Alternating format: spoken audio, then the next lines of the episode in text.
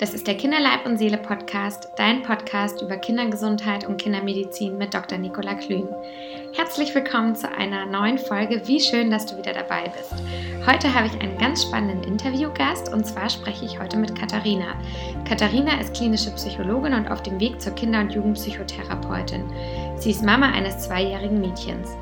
Momentan arbeitet Katharina in einer Kinderpsychiatrie. Aufmerksam geworden bin ich aber auf Katharina über ihre differenzierten Beiträge auf Instagram.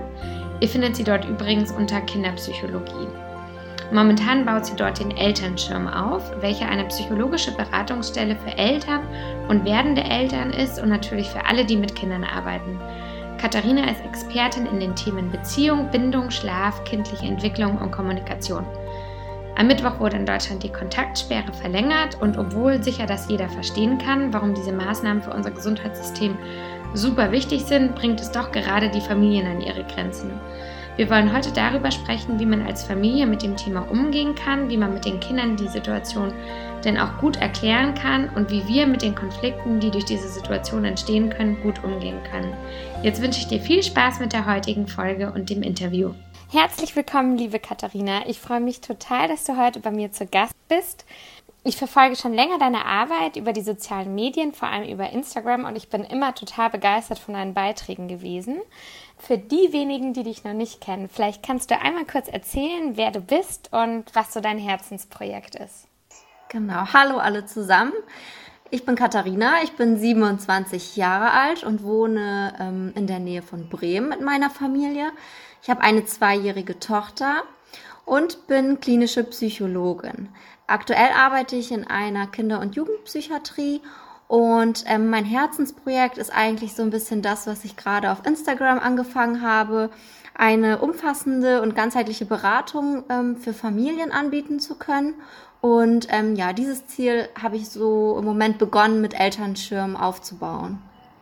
Ja, und so bin ich auch auf dich aufmerksam geworden. Jetzt möchten wir über ein brisantes Thema heute sprechen. Und zwar wurde am vergangenen Mittwoch ja die Kontaktsperre erneut verlängert. Und den ersten Gedanken, den ich hatte, ist, viele Familien sind schon an, die, an den Grenzen, kommen an die Grenzen. Und nun müssen sie ihren Kindern erneut erklären, dass die Kindergärten und Schulen wieder zubleiben, dass sie ihre Freunde nicht sehen können, dass die Spielplätze geschlossen sind und ich glaube, manche Eltern wünschen sich da vielleicht einfach eine Hilfestellung. Wie kann ich denn das gut erklären? Und da bin ich mir sicher, das unterscheidet sich natürlich ja auch je nach Altersstufe. Ähm, vielleicht hast du da ein paar Tipps für unsere Hörer. Also viele ähm, Mamas und Papas haben mich in letzter Zeit gefragt, ähm, wie es denn um Babys und Kleinkinder steht. Ähm, da haben sich viele gesorgt, ob irgendwelche Entwicklungsverzögerungen auftreten können, weil ja jetzt so wenig soziale Kontakte zum Beispiel bestehen. Ähm, da möchte ich auf jeden Fall als erstes alle Eltern beruhigen. Also Babys, ähm, für die ist das überhaupt nicht schlimm, wenn die an, einige Wochen lang keine anderen Babys sehen können. Alles, was sie im Moment ähm, brauchen zum Lernen und zum Entwickeln, würden sie auch von ihren Eltern bekommen.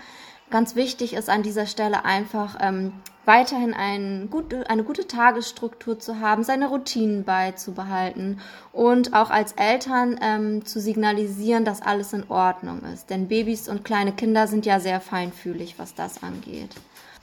Anders ist es natürlich bei etwas älteren Kindern, die gerade am Ende des Kindergartens sind oder bereits in der Grundschule sich befinden. Da kann man natürlich nicht stillschweigen und so tun, als wäre nichts. Die bekommen das natürlich deutlich mit. Da finde ich das ganz gut, mit Beispielen zu arbeiten, wenn man erklärt. Zum Beispiel, ihr kennt ja alle Erkältungen, alle Kinder werden sich erinnern, wie es ihnen ging, wenn sie mal Fieber hatten und anhand von diesem Beispiel würde ich dann eben auch das Coronavirus erklären als eine ansteckende Erkrankung, wie eben eine Erkältung, vor der man eben andere Menschen schützen muss. Deswegen bleibt man mehr zu Hause, deswegen sind die Kindergärten zu. Und ähm, ich finde, mittlerweile ist es ja nicht mehr so, dass es nur zwei Wochen zu ist, sondern wir sind ja jetzt in einer Phase, wo es echt schwierig wird. Und das finde ich auch, kann, können wir Eltern unseren Kindern ruhig sagen. Hey, ich bin auch traurig, dass ich Oma nicht mehr sehen kann. Ich bin auch total sauer, dass wir nicht in den Zoo gehen können, weil das Kind äh, dadurch ja auch merkt, dass Mama ja auch Gefühle und Emotionen hat, aber Mama kann damit umgehen. Und deswegen ist Mama ein gutes Beispiel für mich, wie ich auch mit meinen negativen Emotionen umgehen kann. Ich glaube, am schwierigsten ist es im Moment für ähm, die Kinder und Jugendlichen, die in der Pubertät sind. Und ähm, für die ist ja nämlich die Peer Group, also ihre Gruppe und ihre Freunde, die sind sehr wichtig. Die orientieren sich an denen, ähm, die versuchen sich ja auch gerade von zu Hause abzugrenzen. Das ist ihre Aufgabe. Das ist total blöd für die, dass sie jetzt da sozusagen gefangen sind und sich gar nicht so richtig abgrenzen können. Und wir kennen es alle von uns selbst, es ist als Jugendlicher auch schwer, so rational zu denken manchmal. Man weiß ganz genau, dass man nicht rausgehen soll, aber irgendwie juckt's ja doch in den Fingern und man möchte vielleicht seinen Schwarm sehen. Und da kann ich nur den Tipp geben, ähm, ja, die Jugendlichen ähm, nicht alleine zu lassen als Eltern, ähm, zu sprechen und auf seriöse Informationsquellen ähm, hinzuweisen und ähm, die Kinder und Jugendlichen zu ermutigen, weiter Kontakt zu halten, also über soziale Medien, über Telefonate, über alle möglichen Gesprächsformen, die es gibt. Ja, das fand ich jetzt einen ganz interessanten Punkt, auch dass du so gesagt hast, dass man sich jetzt als Eltern, also man muss ja nichts vorspielen, man kann ja auch selber sagen, für uns ist das jetzt auch gerade nicht leicht und ähm, muss jetzt hier nicht einen auf heile Welt machen, damit die Kinder eben auch verstehen, dass man vielleicht auch mal selber kurz an seine Grenzen kommt, weil uns betrifft es ja auch. Ja, auch so ein Punkt, den du gerade gesagt hast mit den Jugendlichen. Ich glaube, viele Eltern sind ja sehr perfektionistisch und das ist ja auch alles richtig, auch was Medienzeit betrifft und so weiter. Aber das ist jetzt vielleicht einfach mal eine Zeit, wo man auch sagt, man lässt mal fünf gerade sein und dann ist das Smartphone halt jetzt einfach gerade der einzige Kontakt oder die einzige Tür zu den Freunden und da ist man vielleicht dann auch mal ein bisschen lockerer oder wenn man arbeiten muss, dann guckt das Kind halt jetzt einmal fern, wenn es gar nicht anders geht. Also wir müssen alle schauen, dass das irgendwie funktionieren kann. Ein Punkt, den, ähm, den ich jetzt immer wieder gefragt worden bin, ist, dass die Kinder machen sich ja auch irgendwie so eine eigene Fantasie von, von diesem Virus oder hören vielleicht auch Sachen, schnappen was auf. Und wie kann ich denn vermeiden, wenn ich jetzt mit einem, meinetwegen, ähm, Grundschulkind spreche, ähm, in diesen Gesprächen selber Ängste auszulösen? Also wie weiß ich denn, wo muss ich mein Kind gut abholen, damit ich eben jetzt eigentlich nicht was lostrete? Eine sehr gute Orientierung bei sowas ist immer, ähm, gut auf die Fragen des Kindes zu hören, denn die zeigen uns im Endeffekt, was für Gedanken sich das Kind macht und welches Verständnis von Erkrankungen ähm, das Kind bereits hat. Also wenn jetzt jemand fragt, stirbt Oma, dann kann man ja daran ganz gut sehen, welche Ängste also das Kind beschäftigen, zum Beispiel das Thema Tod. Ähm, wenn ein Kind auf solche Gedanken aber gar nicht kommt, dann würde ich da dieses Wort alleine gar nicht in den Mund nehmen, denn Kinder ähm, haben unter sechs Jahren vielleicht noch gar keine Vorstellung, was Leben und Tod bedeutet. Also mein Appell wäre an dieser Stelle, zu gucken, auf welchem Entwicklungsstand das Kind sich befindet und dementsprechend zu, sachlich zu informieren. Ähm, wenn es zum Beispiel von sich aus auf das Thema Tod oder Verlust ähm, kommt, dann kann man darauf auch eingehen und sachlich erklären, dass das Coronavirus ähm, für Kinder zum Beispiel nicht so gefährlich ist wie für ältere Menschen. Wenn das Kind aber mitunter noch gar nicht ähm, von Tod oder ähm, so großen Ängsten spricht, dann würde ich diese Ängste auch nicht befeuern und von alleine das Thema ansprechen.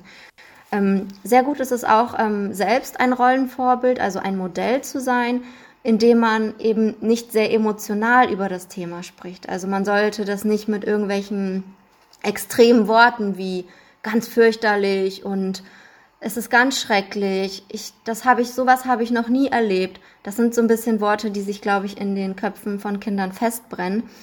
Ähm, ich kann empfehlen, da vielleicht sich vorher auch Gedanken zu machen, bevor man in so ein Gespräch reingeht.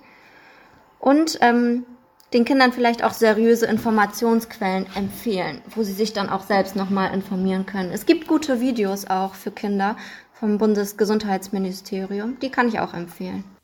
Ähm, du sprichst auch viel von Beständigkeit in dieser Zeit, die eben wichtig ist für die Familien und ähm, wichtigen Punkt finde ich da, dass Beständigkeit für Kinder ja nicht unbedingt bedeutet, dass man zum gleichen Spielplatz geht, sondern Beständigkeit bedeutet für die Kinder, dass in der Familie die gleichen Werte aufrecht gehalten werden und dass die Beziehung zu den Kindern eben beständig bleibt. Wie du sagst, der Kern muss eben stimmen. Aber auch wenn der Kern stimmt, sind wir natürlich jetzt in einer ungewohnten Situation. Wir sitzen nicht nur eng aufeinander, wir müssen auch ungewohnt viele Aufgaben übernehmen, finanzielle Belastungen werden mehr Und es ist sicher auch eine Zeit, in der Konflikte an die Oberfläche kommen können. Du beschreibst dir ganz schön, dass in Konfliktsituationen oft ein Schalter umgelegt wird und wir nicht so reagieren, wie wir wollen. Oft sind unsere Konfliktmechanismen eben Muster, die sich im Laufe des Lebens eingeprägt haben. Da hast du jetzt sehr anschaulich verschiedene Konflikttypen beschrieben. Vielleicht kannst du die uns mal erklären. Ich fand das nämlich wirklich sehr eindrücklich. Genau, also wie Nicola schon sagte, wir kennen das alle, dass wir bei Gefahr oder starkem Stress gar nicht so reagieren, wie wir es uns vielleicht manchmal vorgenommen haben.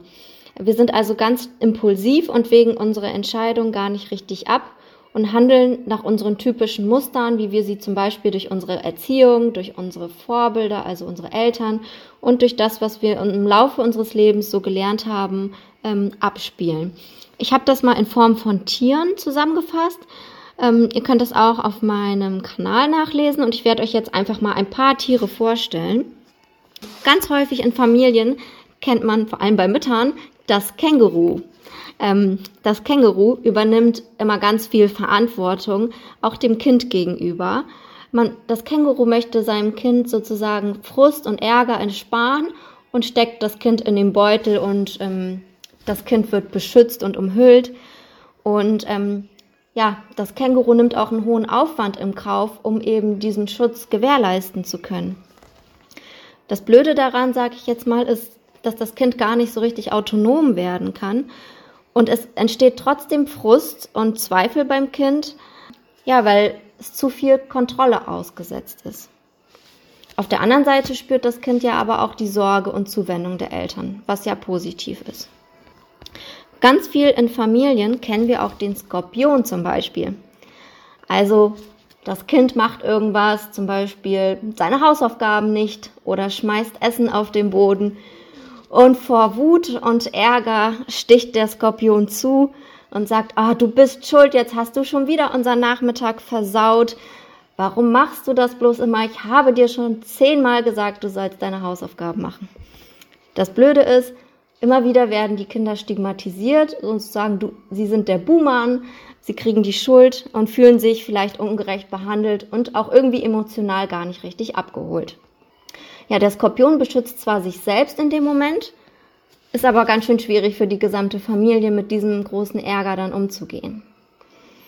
Und ähm, ich möchte noch einen dritten ganz typischen Typ vorstellen, das ist die Qualle.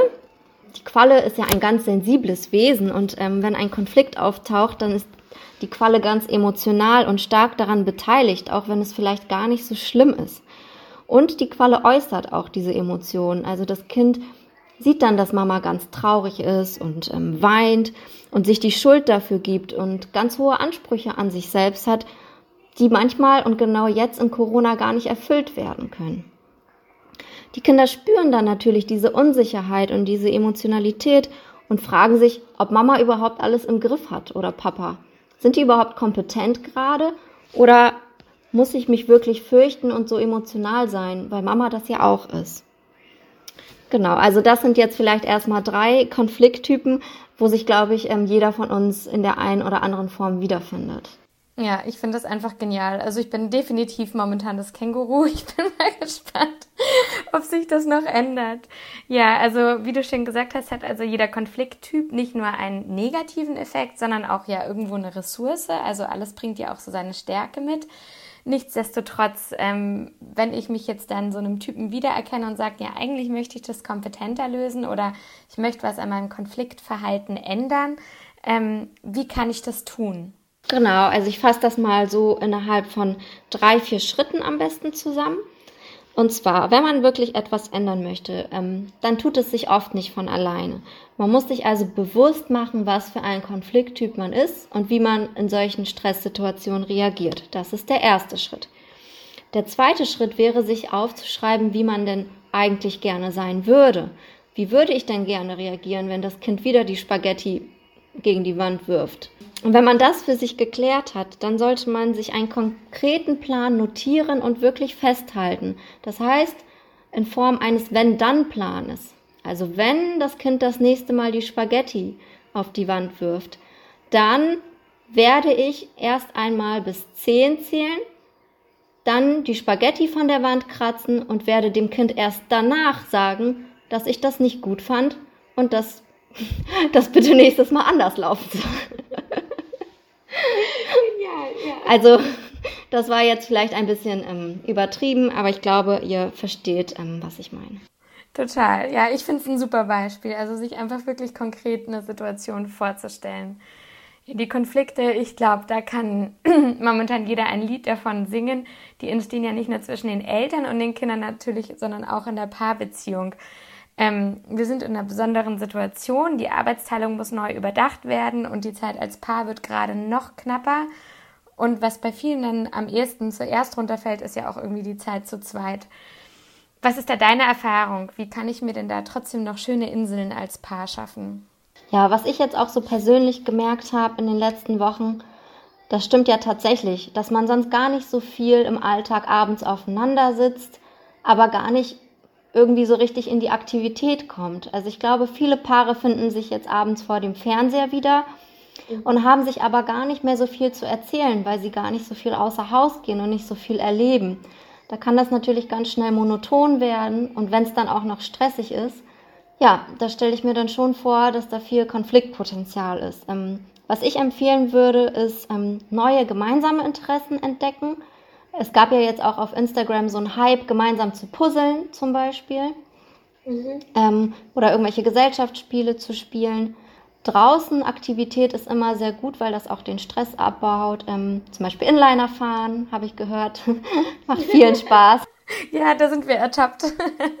genau, oder ähm, mit dem Fahrrad fahren oder gemeinsam joggen. Das haben wir jetzt zum Beispiel probiert. Ähm, wie mit den Kindern finde ich auch, sollte man gerade jetzt sehr nachsichtig mit sich und dem Partner sein und nicht darauf rumreiten, wenn mal wieder irgendein Teller falsch in der Geschirrspüle eingeräumt ist. Und wichtig finde ich im Moment auch, ähm, nicht zu vergessen, einander wirklich ernsthaft zu fragen, was brauchst du jetzt eigentlich gerade, damit es dir besser geht? Ähm, brauchst du mal Zeit für dich oder möchtest du gerne ähm, mit deinen Freunden mal telefonieren, statt das Kind abends ins Bett zu bringen. Also wirklich ernst gemeinte Interesse am Partner bekunden. Und ähm, wie bei der Frage zuvor, wenn man wirklich etwas ändern möchte, das passiert nicht von alleine, da sollte man dann ähm, sich gemeinsam auch Gedanken drum machen. Ja, super. Also da kann ich mich jetzt auch mal ein bisschen an die eigene Nase fassen, wie so oft. Ähm, es ist eine Herausforderung. Ja, für uns ist es eine Herausforderung, über die wir momentan ja auch ein bisschen schmunzeln und lachen können. Für manche Familien nicht. Ich habe leider immer mehr von ansteigenden Zahlen auch gelesen, was häusliche Gewalt betrifft und auch Gewalt gegenüber Kindern. Ja, Gewalt gegenüber Kindern kann ganz viele Formen haben. Die muss und kann sich ja nicht nur körperlich äußern, sondern auch seelisch. Ähm, und da wollte ich einfach fragen, hast du jetzt in deiner Arbeit ähm, Erfahrung damit, dass Kinder nun mehr Gewalt ausgesetzt sind? Also im Moment gibt es ja noch keine verlässlichen Daten äh, in Deutschland, was ähm, Gewalt angeht. Viele Experten vermuten aber ja schon, dass Gewalt ähm, in den letzten Wochen gestiegen sein muss. Ähm, und auch ich äh, stelle es mir so vor, weil ja auch viele Kinder, die schon eh belastet sind, jetzt noch mehr Zeit zu Hause verbringen wo sie sonst vielleicht in der Schule betreut wurden oder ihnen irgendwie durch Pädagogen oder Sozialarbeiter, Streetworker, das fällt ja jetzt alles weg. Also ich stelle es mir auch vor, dass wir steigende Zahlen erleben werden.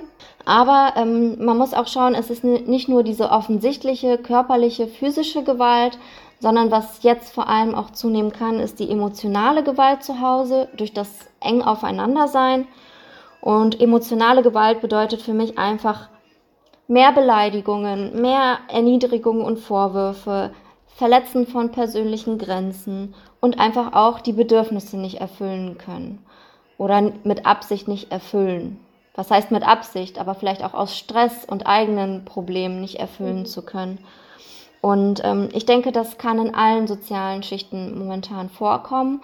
Und ähm, als Familie sollte man da ähm, dann auch versuchen, einsichtig zu sein, wenn es möglich ist, und rechtzeitig die Stopptaste zu drücken und auch Hilfe einzufordern. Ja, ähm, es gibt ja Gott sei Dank ähm, viele Online-Angebote. Ähm, wir haben im Vornherein schon mal ein bisschen darüber gesprochen, dass wir vermuten, dass wir die Eltern, die wir jetzt mit diesem Podcast erreichen, wahrscheinlich gar nicht so die Zielgruppe dafür sind. Nichtsdestotrotz möchte ich es einfach trotzdem erwähnen. Es gibt Online-Angebote wie jetzt zum Beispiel dich mit deinem Elternschirm für jetzt, ich sage jetzt mal kleinere Probleme oder es gibt natürlich auch Notfallanlaufstellen. Da werde ich einfach ein paar Links in die Show Notes stellen, sodass ähm, Familien, die jetzt wirklich Hilfe suchen, auch ein bisschen wissen, wo die zu finden ist. Ja, Katharina, ich danke dir so sehr, dass du heute bei mir zu Gast warst und dass du dein Wissen mit mir geteilt hast und mit den Hörern geteilt hast. Mega spannend. Schaut unbedingt bei ähm, Katharina auf ihrem Kinderpsychologie-Profil vorbei. Jeder Beitrag ist wirklich total wertvoll und auch richtig differenziert und durchdacht und ich habe da schon ganz viel lernen können für mich. Vielen Dank für deine Zeit. Ja, Nicola, vielen Dank auch dir. Ich habe mich sehr, sehr gefreut, als du mich äh, gefragt hast. Ich folge dir ja auch schon länger und ähm, freue mich immer, dass äh, Menschen wie du auch auf Instagram sind, ähm, wo man auch mal verlässliche Infos bekommt und einen Ansprechpartner hat, wenn man, ähm, ja, wenn man jemanden braucht. Und ich wünsche dir auf jeden Fall noch viel Erfolg weiterhin mit deinem Podcast. Ja, vielen, vielen Dank. Voll schön. Dankeschön. Ja, das war mein Gespräch mit Katharina von Kinderpsychologie. Ich hoffe, dir hat die Folge genauso gut gefallen wie mir auch und du konntest ein bisschen deinen Corona-Alltag ähm, damit versüßen. Auch nächste Woche habe ich wieder einen spannenden Interviewgast. Und zwar spreche ich nächste Woche mit Sina von Erziehungspoesie über unsere Glaubenssätze als Mutter. Ja, da freue ich mich schon total drauf.